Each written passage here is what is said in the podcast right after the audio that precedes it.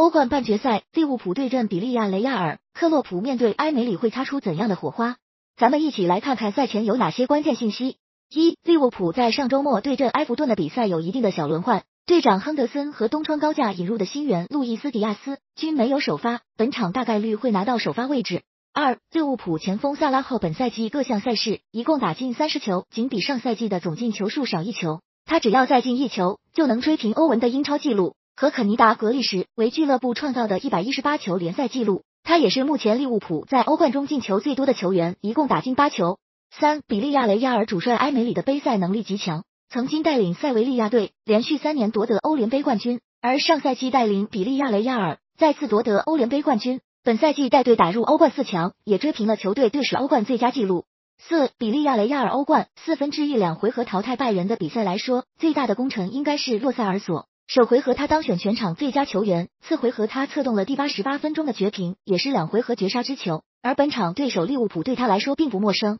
五、比利亚雷亚尔的主力中，后卫阿尔比奥尔已经三十七岁，并且身高一米九，年龄和转身慢是其特点。而本场面对利物浦前场比较灵活，而且有冲击力的组合萨拉赫、马内、若塔等人，他估计很难顶住。而其搭档托雷斯虽然年轻，但也是一米九十一的大个子，缺点同样是转身慢。六、比利亚雷亚尔这场以逸待劳，球队上周末没有比赛，比利物浦多出了四天休息时间。